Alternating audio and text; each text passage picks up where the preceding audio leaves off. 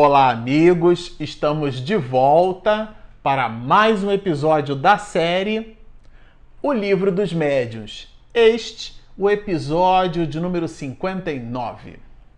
Bom, para você que está nos acompanhando no canal, o episódio passado nós gravamos nada mais, nada menos que no Recanto de Joana, num espaço maravilhoso, arborizado, ali em frente à casa do nosso querido Divaldo Pereira Franco, lá em Pau da Lima, em Salvador, na Bahia, quando estivemos lá prestigiando o 22º movimento Você e a Paz. Todo ano a gente viaja para Salvador, é uma alegria, e a gente aproveita aquele espaço ali da Mansão do Caminho, daquele complexo, são mais de 53 edificações, aquele espaço maravilhoso, para produzirmos algumas gravações. O nosso episódio de final de ano nós gravamos ali e naquela oportunidade nós comentávamos sobre esta primeira parte, aonde nesse capítulo Allan Kardec vai trabalhar conosco dois médios,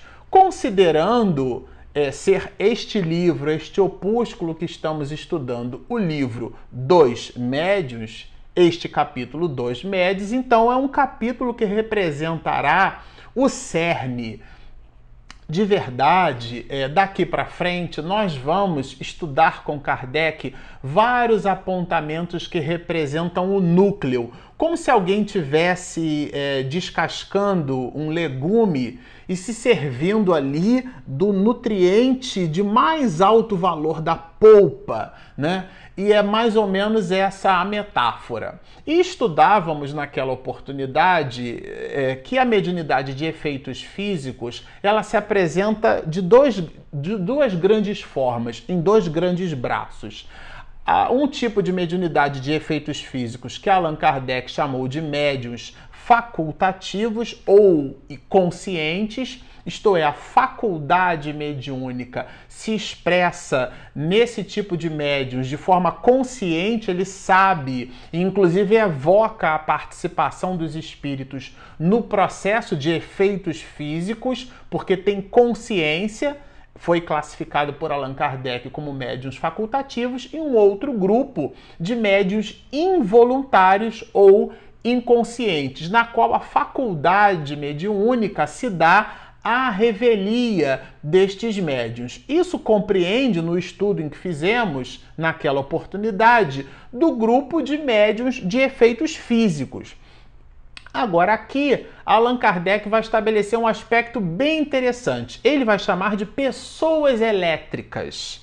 Muito legal essa, esse estudo, bem interessante, porque num primeiro momento a capacidade que alguns, muitos de nós temos é, de produzir ou de transmitir fluido elétrico animalizado, este fluido, este magnetismo, que foi objeto de estudo de Anton Franz Mesmer, o pai do mesmerismo, né, que Allan Kardec no século XIX também estudou bastante é, esse, essa capacidade ela não tem relação direta com a mediunidade. Por quê?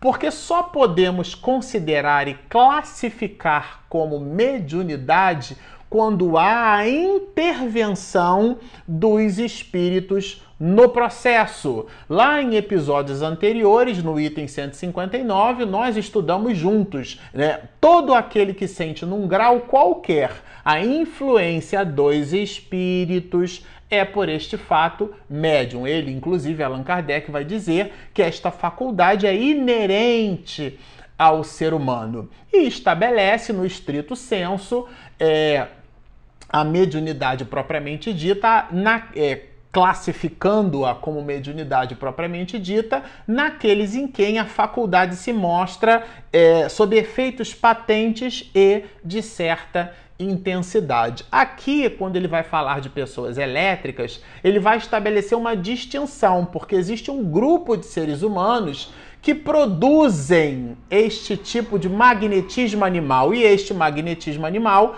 não deve ser interpretado como sendo mediunidade. Então, aqueles fatos de pessoas que entortam talheres, que movimentam objetos, aquilo pode ser explicável sem necessariamente ter que haver o componente espiritual no processo. Allan Kardec vai nos dizer assim: seria equívoco, porém, considerá-las médios, porque a verdadeira mediunidade supõe a intervenção direta de um espírito. Quando este fenômeno se dá, por exemplo, de maneira inteligente, e nós estudamos isso anteriormente, às vezes o efeito é, produz características mecânicas, né, como a movimentação de um objeto, pancadas, ruídos. Nós vimos isso quando do estudo dos processos da tipologia ou da tiptografia, qual seja o, o, o estudo e a formação através de pancadas. O espírito dá, por exemplo, uma pancada para sim, duas pancadas para não. Ou a exemplo do telégrafo estabelece é, códigos em pancadas. Esses códigos formam letras, letras justapostas formam palavras, pala palavras e mais palavras, sentenças e aquelas sentenças exprimem uma ideia. Como elas exprimem uma ideia, o efeito não é material, o efeito é inteligente tá certo? É, Allan Kardec, inclusive, a esse respeito, vai nos dizer que mesas não, se, não têm cérebros para pensar, nem muito menos nervos para sentir, quando recebe do Sr. Fortier, aos 53 anos de idade, um convite para participar daqueles fenômenos chamado de fenômenos das mesas girantes. E as mesas respondiam às perguntas, ou melhor, os espíritos se servindo de médiums de efeitos físicos, muitos desses agora nesse capítulo classificados pelo mestre de Lyon como médiums involuntários, porque não tinham consciência da sua capacidade de doar este fluido elétrico animalizado, esta substância chamada de ectoplasma, que somada ao fluido cósmico universal e sob a vontade daquele espírito produziria então o fenômeno. Mas o efeito não é o fenômeno em si, o efeito é o aporte de inteligência. Até vai nos dizer Kardec, nós já estudamos isso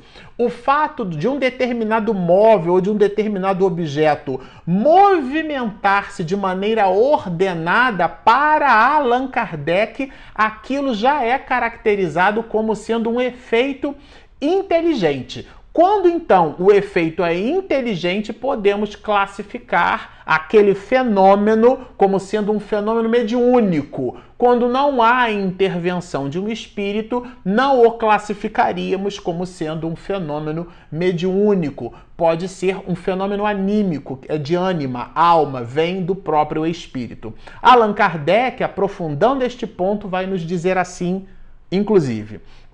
A única prova da intervenção dos espíritos é o caráter inteligente das manifestações. Desde que este caráter não exista, estamos autorizados a atribuí-la a causas puramente físicas. Bom, então ficou claro nem todas as manifestações físicas são manifestações medianímicas. Nem todas as pessoas portadoras de magnetismo, este magnetismo capaz de, por exemplo, movimentar até determinados objetos, né? Pode ser classificado e entendido como sendo um fenômeno mediúnico. Mas Allan Kardec aqui, inclusive desdobrando, falando desses aspectos de sensibilidade, vai nos dizer de um tipo de mediunidade. Ele vai chamar de médios sensitivos ou impressionáveis. A definição que ele dá para este tipo de mediunidade é a seguinte: Assim são denominadas as pessoas capazes de sentir a presença dos espíritos por meio de uma vaga impressão, uma espécie de leve atrito, de discreto arrepio sobre todos os seus membros. É uma sensação que o espírito produz naquele médium. Mais adiante, o próprio codificador vai nos dizer que todos os médios, todas as variantes de mediunidade, de características e possibilidades medianímicas, como um grande caleidoscópio, né? elas visitam esses aspectos de sensibilidade. Então, mesmo os médiums de efeitos físicos, os médiums voltados para as características da vidência, para as características da psicografia, ficou muito conhecida na história da humanidade a mediunidade de psicografia de Chico Xavier, por exemplo seja qual for a nuance dos aspectos medianímicos. Allan Kardec vai nos dizer que esta característica de sensibilidade, todos, vai nos dizer assim o mestre de Lyon, todos os médiums são necessariamente impressionáveis. Agora, ele, Allan Kardec, vai nos dizer que esta sensibilidade nós podemos, pelo hábito, a desenvolver. E do que, que estamos dizendo, é, extrapolando estas observações? Se você está, por exemplo, é, tomando um coletivo e de ali no ponto de ônibus você observa um leve frescor, uma brisa, né? Passando pela sua pele, você sente aquele frescor, ou então você está neste mesmo coletivo agora, né? Numa determinada viagem e você observa. É, uma árvore frondosa em determinada época do ano que ela responde com frutos, e você observa que aqueles frutos estão belos ou ainda estão verdes por serem uma promessa, fica meditando por sobre aquilo, observa os fenômenos da natureza, o sol, a lua, as estrelas, isto é, trazendo na sua visão determinado grau de sensibilidade, trazendo nos seus aspectos táteis determinada sensibilidade, como o exemplo que eu dei do frescor, né, daquela brisa num dia de verão. Essa semana nós observávamos que o Rio de Janeiro, por exemplo,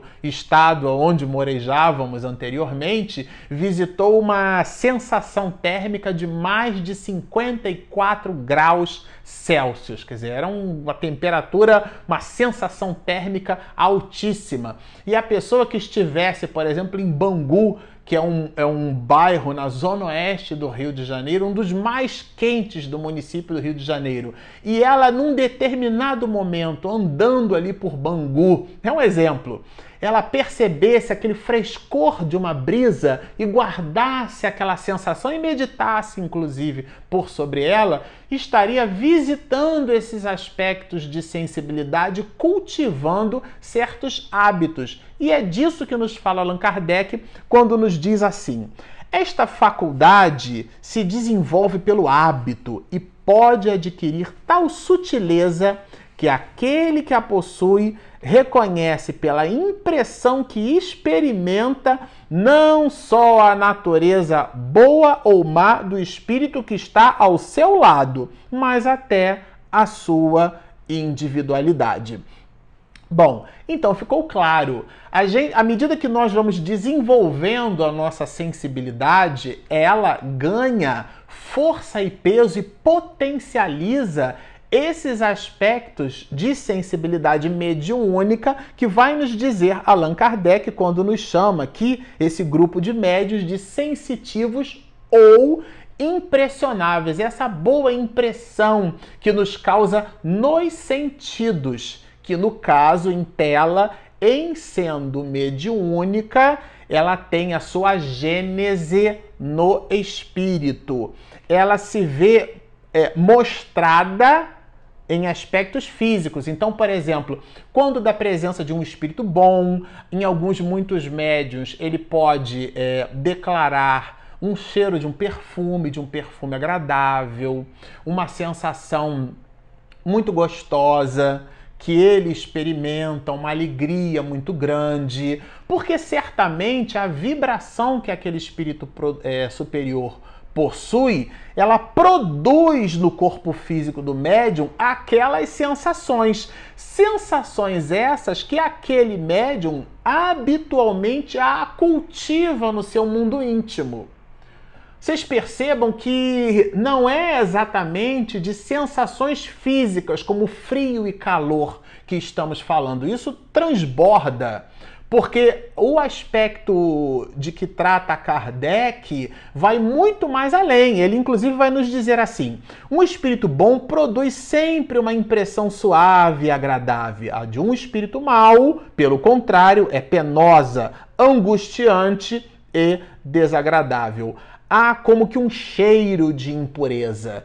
Esse cheiro que ele fala não é exatamente esse odor físico, mas pode ser percebido pelo médium como sendo esse odor desagradável que o espírito inferior pode provocar no medianeiro, assim como um odor suave, de um espírito bom, de um espírito nobre, que visita, por exemplo, uma reunião mediúnica para deixar as suas impressões, para nos encorajar diante das atividades, diante das agruras da, da vida, do mundo, é, produzir e aportar para aquele grupo mediúnico determinados esclarecimentos, volvendo ou lembrando do grupo da necessidade do sentimento de união, de fraternidade. Ele, quando se manifesta através da fala, é, usando o aparelho mediúnico, né, através dessa característica do médium falante ou psicofônico, ou deixando registrado através da escrita, quando da psicografia, seja por uma manifestação ou por outra, o médium que é o portador, inclusive, da mensagem, ou aquele outros, porque simplesmente a presença daquele espírito superior pode irradiar em toda a reunião mediúnica essas impressões.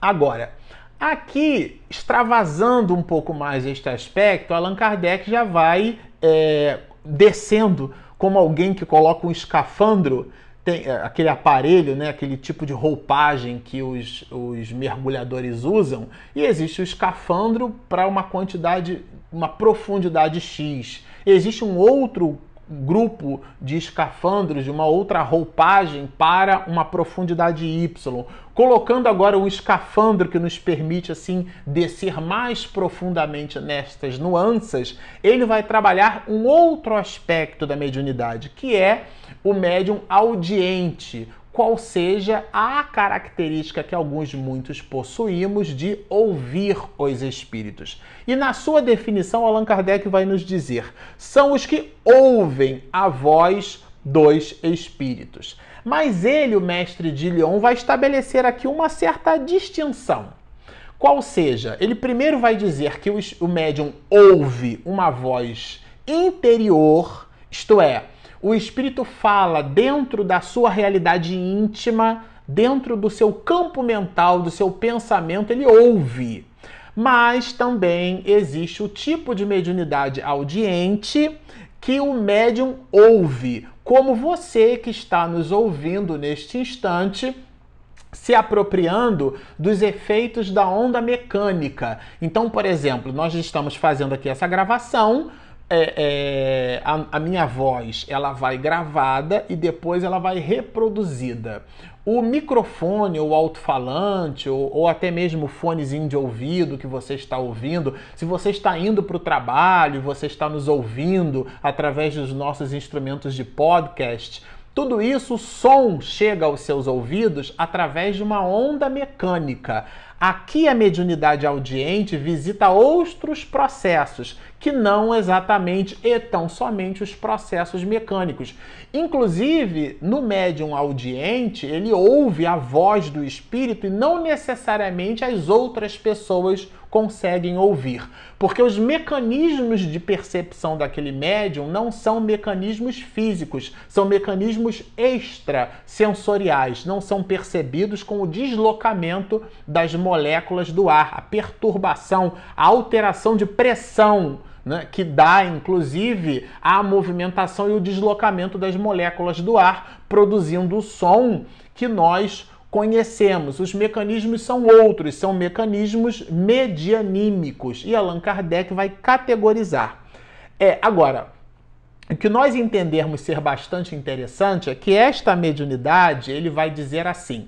É, inclusive algumas pessoas falam bastante desse assunto, porque Quando se veem os espíritos, quando se observam os espíritos, as, a, a, maioria de nós acha interessante. Poxa, mas como é que é? Deve ser super legal, super interessante ouvir os espíritos, ver os espíritos, e aí depois ele vai trabalhar esse assunto, né? Mas essa faculdade, diz-nos Kardec, é muito agradável quando o médium só ouve espíritos bons. Mas tem o contrário quando o médium ouve espíritos ruins, espíritos maus, espíritos malévolos. E aqui um ponto de atenção muito interessante. Qual é o ponto de atenção muito interessante? Que ele nos dá a profilaxia, os elementos preventivos, que nós estudaremos mais tarde oportunamente. Quais são? Cumpre ao médium livrar-se desses espíritos, isto é, dos espíritos desagradáveis, né? Pelos meios que indicaremos no capítulo sobre a obsessão. Ele está falando aqui, naturalmente, do capítulo 23 das obsessões. E se você permanecer conosco durante toda esta trajetória, chegará um instante onde estudaremos este material. Agora, ele, o mestre de Leão, vai falar dos médiuns falantes. O médium falante é um tipo de mediunidade que nós, no movimento espírita, né, habitualmente chamamos de médium psicofônico. É a característica e a possibilidade do médium é, emprestar o seu instrumento fonador, emprestar a sua voz, a sua laringe, para que o espírito então possa comunicar-se pelo seu intermédio. Este tipo de mediunidade, ela possui pelo estertor que ela carrega, em alguns muitos casos, o médium pode é, produzir, inclusive, deixar-se sensibilizar por aquelas questões que mencionamos anteriormente, que é a característica do médium sensitivo ou impressionável. Então, o médium falante ou psicofônico é igualmente um médium sensitivo. Aliás, Allan Kardec vai dizer que todo o conjunto é, de mediunidade dentro desse aspecto, desse polimorfismo, dessa multiplexação de cenários e e características e possibilidades medianímicas, todos nós, médios, somos mais ou menos é, impressionáveis e essa impressão, no caso do médium falante, ele deixa, as mais das vezes, permear dentro desses mecanismos. É... Allan Kardec, então, vai dizer assim: neles o espírito atua sobre os órgãos da palavra. Por quê? Porque há casos em que o médium ouve e fala aquilo que o espírito diz, no caso do médium audiente. Então, Allan Kardec faz uma distinção didática e pedagógica. Este tipo de manifestação medianímica, muito embora possa ser por nós classificada como mediunidade, é, não é uma mediunidade, por exemplo, de um falante. Não é um médium falante ou psicofônico. Na verdade, trata-se de um médium audiente. O médium, ele então ouve e transmite falando aquilo que o espírito diz, é uma espécie de ditado. Nesse caso, não é o médium falante. Por quê? Porque o espírito se serve dos órgãos mais flexíveis que encontra no médium, entendendo que aquele médium tem a sua acuidade, a sua possibilidade medianímica muito melhormente exacerbada para escuta do que para fala, o espírito vai se servir desta característica do espírito do médium, né, em relação ao espírito. O espírito quer se comunicar, entende que aquele médium tem muito mais a habilidade de ouvir do que de falar, então ele vai se servir daquela habilidade em que está mais desenvolvida naquele médium. Agora existem outros casos em que aí não. A mediunidade é, psicofônica ou a mediunidade que aqui neste capítulo Allan Kardec vai chamar de médium falante, quando bem construída, bem dinamizada, bem potencializada, o espírito então vai se servir desta possibilidade, ao ponto do mestre de Lyon nos dizer assim: o médium falante geralmente se exprime sem ter consciência do que diz e muitas vezes diz coisas completamente estranhas às suas ideias habituais, aos seus conhecimentos e até mesmo fora do alcance de sua inteligência. Porque, de novo, quem fala é o espírito, não é o médium. Então a pessoa diz assim: ah, Fulano falou.